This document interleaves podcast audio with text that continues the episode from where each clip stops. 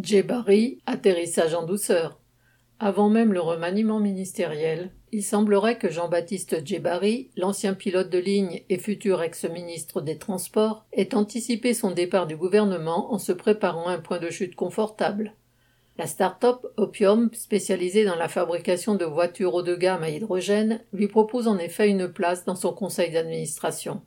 Passer ainsi d'un poste ministériel ou de haut fonctionnaire à une entreprise privée qui offre un emploi vraisemblablement plus lucratif s'appelle du pantouflage. C'est une pratique courante et parfaitement légale, à condition en principe qu'il n'y ait aucun conflit d'intérêts entre les deux emplois. Selon la Haute Autorité pour la transparence de la vie publique, HATVP, qui a validé sa démarche, Djebari serait dans les clous, sous réserve qu'il ne se serve pas de ses relations dans l'un ou l'autre camp pour faire fructifier son petit commerce. Ben voyons, comme si les deux mondes, celui des affaires et celui des entre guillemets serviteurs de la République, étaient séparés. Ils sont du même milieu, se sont croisés dans leur jeunesse dans les mêmes grandes écoles et continuent à se fréquenter et à se marier entre eux, etc qui pourrait être assez naïf pour croire qu'ils ne parlent jamais affaires et ne se refilent pas les adresses et les bons tuyaux? Surtout quand, en qualité de ministre, les occasions de se créer de nouveaux amis ne manquent pas. Marianne l'amiral.